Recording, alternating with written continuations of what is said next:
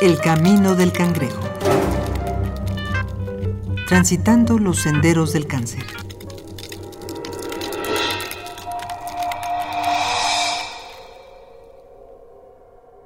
Doctor Antonio Soto Paulino. Mira, muy, muy probablemente lo asocian con este sentido psicológico de la, de la mentalidad, puede ser algún tipo de, de mito más que, que, una realidad, ¿no? Eh, eh, este, si no tengo científicamente comprobado que sea por algún tipo de emoción.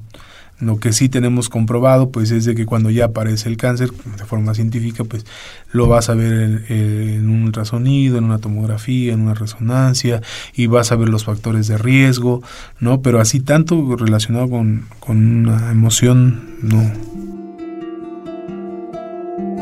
Muchas dudas y confusiones envuelven la teoría de la nueva medicina germánica, y aunque tiene mucho en su contra, no está de más recalcar también sus aciertos. Carlos Alberto Aguilar González. Pues mira, la verdad, eh, bueno, no, no está comprobado. Eso es, es, algo que tiene que, para que la, un científico se tenga que o pueda decir eso sí o eso no, bueno, tiene que ser comprobado de varias maneras, ¿no? Eso no está comprobado. Hasta la fecha, los médicos investigan seriamente el efecto placebo, donde los enfermos se curan al creer que toman medicina cuando lo que están tomando son simples cápsulas de azúcar. Rafael Chávez.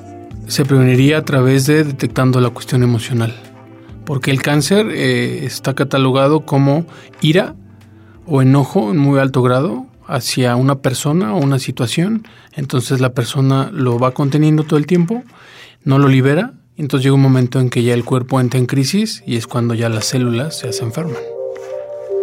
El fenómeno se explica enteramente de forma mental, pero aún así la opinión se divide.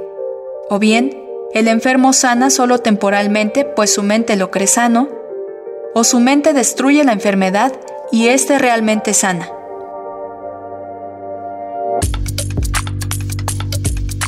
Capítulo 9. Nueva medicina germánica. Las inconsistencias.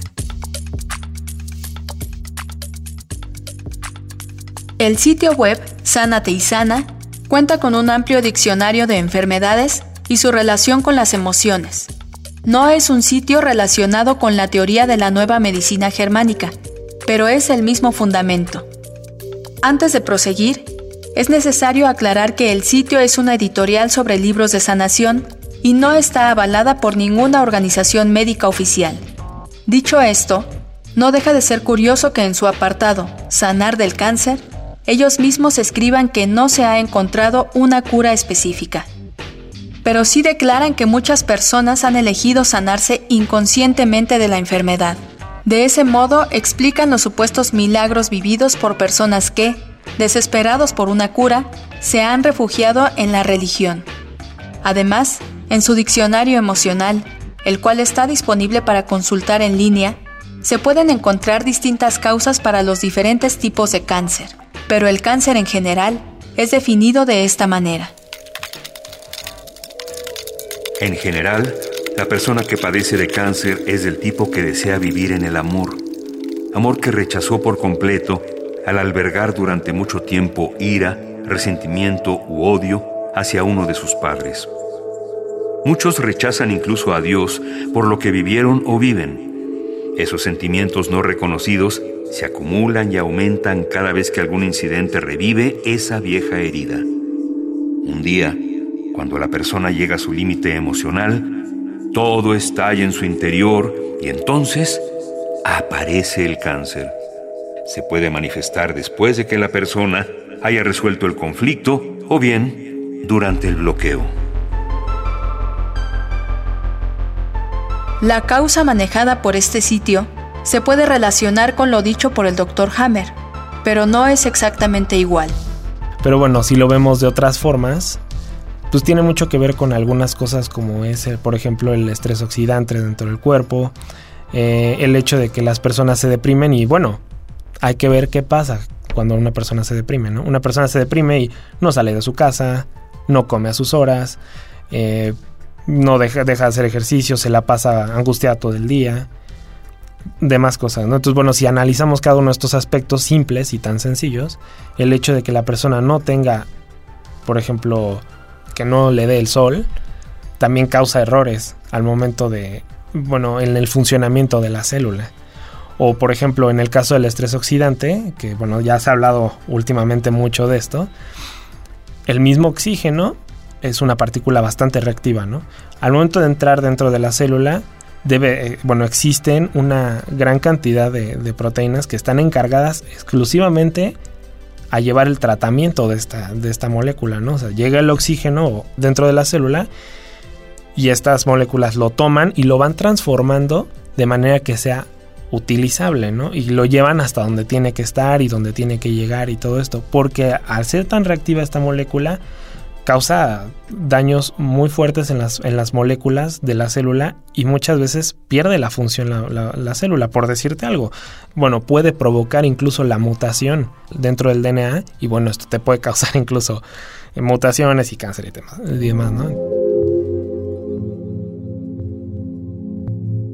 A pesar de que esta teoría resulta esperanzadora y de que no hay evidencias de que no funcione, es necesario mencionar que el Dr. Hammer no es respaldado por ninguna institución médica formal.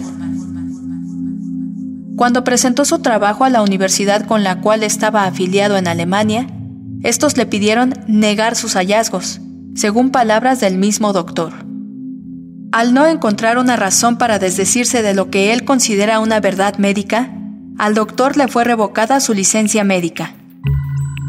Ante la acusación hecha contra Hammer, la Corte ordenó a la Universidad de Tubinga que realizara los estudios necesarios para comprobar y desmentir la teoría de la nueva medicina germánica. Hasta la fecha, dichas pruebas no se han realizado.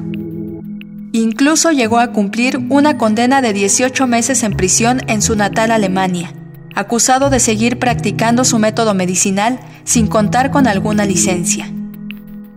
Por supuesto, los defensores de la medicina germánica declaran que este tipo de acciones forman parte de un complot contra el Dr. Hammer, que no solo trató de revolucionar la medicina, sino que denunció el crimen del que había sido víctima su hijo. La razón de esto es que las balas que mataron a su hijo Dirk habían sido disparadas por el príncipe de Saboya, el último rey de Italia, lugar donde Hammer residía.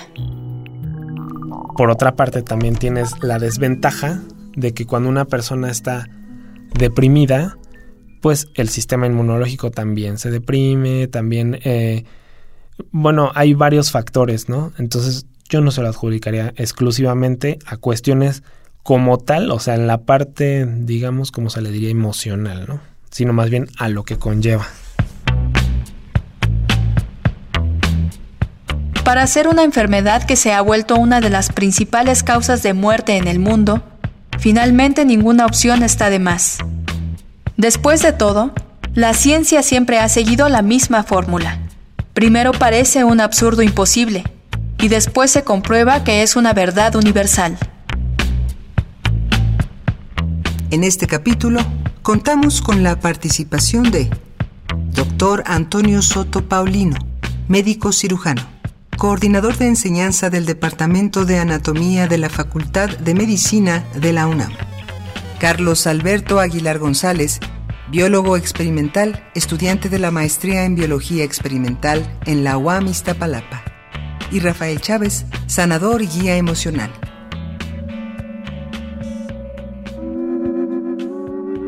El Camino del Cangrejo es una producción original de Radio UNAM. Voz Dulce García. Guión Mario Conde. Producción Oscar Peralta. El camino del cangrejo. Transitando los senderos del cáncer.